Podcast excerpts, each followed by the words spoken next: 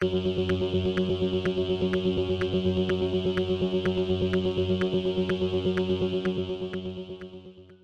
y caballeros, bienvenidos a 10 a 15, un podcast de sala de películas y series en un lapso de 10 a 15 minutos. Yo soy Ángel y en este episodio doble tanda voy a estar hablando de World of Crawdad Sing y de Wednesday.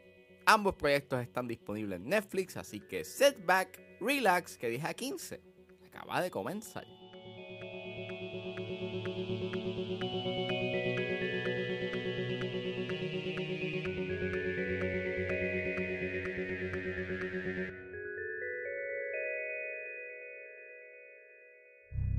I have, like you, heard the tall tales told about the Marsh Girl.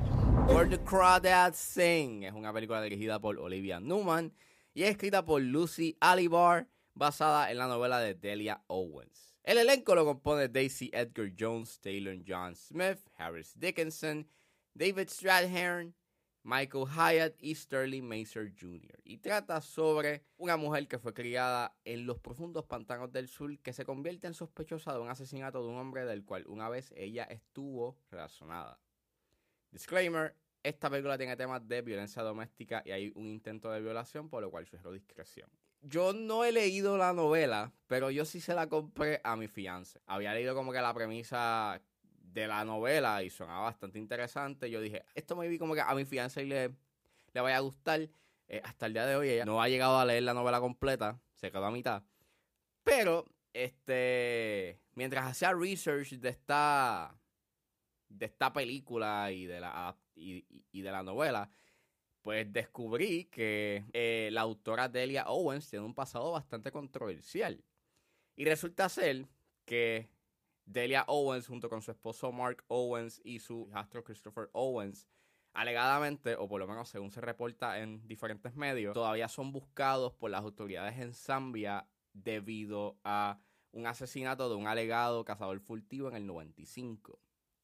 Sí. Si ustedes quieren saber más de qué es la que hay con este caso, pues pongan en Google Delia Owens Controversy y se van a enterar de qué es la que hay con ella y su pasado. Pero es bien extraño cuando sabes esa información y ves la película, este... Mm, en verdad es bastante extraño y, es como un paralelismo bastante tétrico eh, que está difícil ignorar ese detalle después de que tú sabes la que hay con la autora. Vi la película, eh, salió en Netflix y dije, ah, pues déjame verla para ver qué es la que hay. Y pues nada, la vi y es una película que sí es interesante en puntos, pero eh, termina siendo una experiencia bastante olvidable. Creo que mi gran issue que tengo con esta película es con la actriz principal, con Daisy Edgar Jones. En puntos sí ella llega como que a estar en los momentos o en los espectros emocionales que se supone que tenga su personaje. Pero siento que no era la actriz indicada para este personaje. Y, es más bien porque a veces su personaje tiene un nivel de madurez que no refleja el nivel de madurez que se supone que tenga. Al igual que se supone que en algunos puntos en la narrativa el personaje tiene una cierta edad, pero durante toda la película tú estás viendo el personaje en la misma edad. Y claramente la edad de la actriz no es, no es representativo a la edad que se supone que tenga el personaje en un cierto momento o un cierto tiempo en la narrativa. No solamente sucede con la actriz principal, sucede con los demás actores que se supone que sean jóvenes. O sea, no reflejan la edad que se supone. Y es bien jarring y es bien distracting, al igual que no da este sentido de ha pasado el tiempo en esta narrativa. It feels like como si hubiese pasado, you ayer. Hay momentos bien inconsecuentes en su narrativa y hay unos momentos emocionales que se supone que sean, you know, que, que resuenen, pero que para mí me resultaron bastante nulos o no resultan tan efectivos como se supone. Más cuando obviamente depende mucho de la música y da un cierto efecto bastante melodramático que no funciona y en verdad es como que sumamente manipulativo en puntos. Al igual que hay muchos pájaros en CGI en esta película. Y es bien obvio, bien notable que esos pájaros que aparecen a veces en la película son en CGI. Y no entiendo, no entiendo por qué esa utilización de CGI tan innecesaria. Y más cuando es tan obvio que es CGI.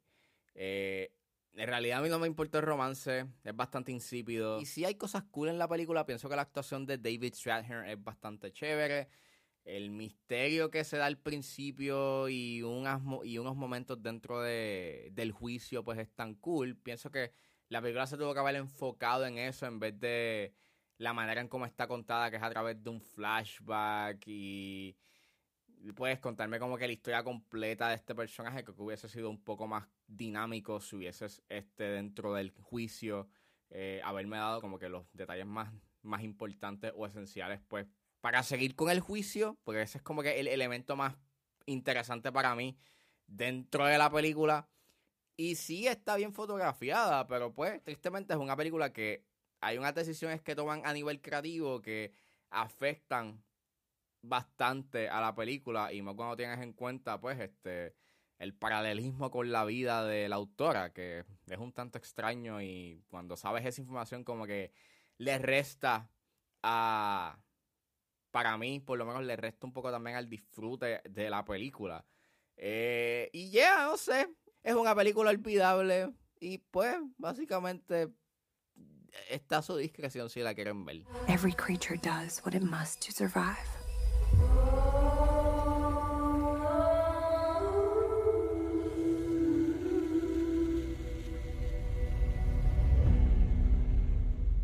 Y saliendo de World of Sing, ahora vamos a hablar de Wednesday, que está disponible en Netflix.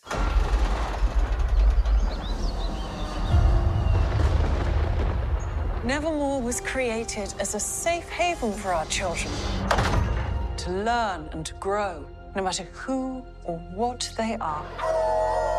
Wednesday es una serie creada por Alfred Go y Miles Miller, basado en los personajes de Charles Adams. Y es dirigida por Tim Burton, James Marshall y Ganja Monteiro.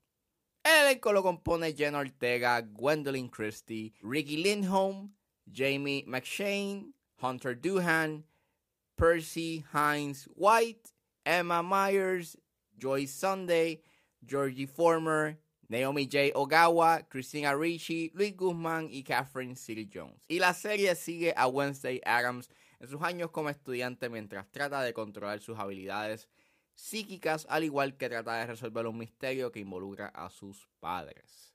Nada, había visto los trailers de esta serie y eh, no estaba muy pompeado, eh, aunque sí estaba pompeado porque pues Jenna Ortega iba a ser de Wednesday, así que pues estaba un tanto, you know, intrigado con cómo iba, cómo iba a ser su desempeño actoral. Ella es una excelente actriz, me encantó mucho su, su desempeño actoral en The Fallout. Y pues, la vi y está fine. Eso sí, el primer episodio es bastante malito, eh, bastante cringy. El diálogo llega a ser un tanto cringy al principio y tuve issues constantemente con la paleta de colores de esta serie. Es bien colorido y a veces se ve un tanto bland. Entiendo por qué está así, porque pues es para causar una cierta distinción de los Adams y el landscape normal en donde ellos están. Ellos son los outsiders y la manera en cómo ellos se visten y, se presentan es un tanto pues extraña y bizarra. Y eso pues hay un cierto tipo de, de distinción. Sin embargo, pienso de que no juegan mucho con la fotografía y si la comparas, no es por comparar, pero si ves el referente que hace, que es este, eh, las dos películas de The Addams Family, pues por lo menos esas dos películas tenían un cierto tipo de, de flair visual y era bastante distintivo y jugaban bastante con el diseño de producción. Que aunque aquí sí lo hacen, en términos de fotografía no hay muchos visual gags ni es tan creativa y again pienso que la corrección de color tuvo que haber sido un tanto desaturada o por lo menos cuando ellos llegasen pues a ver un cierto, algún cierto tipo de cambio eh, en color. Creo que lo que hacen con los Adams en esta serie es un tanto cuestionable. Hay unas decisiones que se toman que son un tanto extrañas, you know, con respecto a los con respecto a los Adams. A veces sí funcionan, pero algunas no. Eh, por lo menos a mí sí me gustó Uncle Fester. Pienso de que estuvo cool de que no le hiciesen como un personaje sumamente tonto. Gómez, pues sí, también pues tengo, ¿sabes? Se mantiene un tanto, you know, fiel eh, al personaje, pero pienso de que los personajes de Morticia y Wednesday a veces como que no encajan a lo que se supone que esos personajes sean y A veces en la narrativa los personajes, esos dos personajes actúan de una manera en que en realidad ellos no estarían de esa manera, pero ok. Es bien extraño. A veces este la manera en cómo se comportan los personajes no se supone que no se supone o por lo menos no da no va acorde a como ellos son o como te los presentan inicialmente. Y hablando de Morticia, pienso que Catherine Seeger Jones está miscast. En realidad no llega a tener como que el mismo grace ni la misma delicadeza que Angelica Huston. Pienso de que cuando ella aparece es un tanto strange y en verdad no tiene ese, again, no tiene el mismo grace, al igual que pues no tiene ese visual eh, esa distinción visual ni tiene los visual gags. Tampoco ayuda que el make-up y el CGI pues es bastante cuestionable. Algo que se fijó pues mi fianza y fue de que a veces el maquillaje se veía como que un tanto mal implementado o no estaba como que bien este bien puesto. Se veía mayormente los labios como que, que no estaba muy bien este muy bien implementado y el humor es bastante inconsistente a veces sí tienes tus momentos entretenidos en esta serie y sí el misterio que trae a la mesa pues es bastante básico y predecible, pero por lo menos it's fine. Estaría mintiendo si diría de que esto es una mala serie, porque en realidad no lo es. Hay unos momentos en esta serie que sí están buenos, pero pienso que es una serie que hay unas oportunidades que se pierden y la manera en cómo su narrativa y no se desarrolla, pues toma tiempo en tu poder aclimatarte a el estilo de la serie y a lo que quiere hacer y mucho de lo que se hace a nivel artístico y las decisiones que toman a nivel creativo pues no van muy acorde con lo que se supone que son los Adams. Es bien extraño, en verdad es una serie que no la pasé mal, pero no pienso que deben de hacer algo más con esto y si van a hacer algo algo con esta serie y si le van a dar un segundo season, tiene que ser otra cosa. Creo que este elemento de ser un detective story eh, puede ser un tanto, pues, este, rutinario o puede caer a ser algo bastante repetitivo. creo que deben de hacer otra cosa. Es una serie que no apela a mis gustos. Pero sí estuvo cool ver a Jenna Ortega y a Gwendolyn Christie eh, ellas son las que verdaderamente se destacan y, que verdaderamente cargan esta serie. Pero fuera de ello, es una serie que, pues, nada, está fine. I trust Enid has given you the old nevermore welcome. She's been smothering me with hospitality. I hope to return the favor. In her sleep.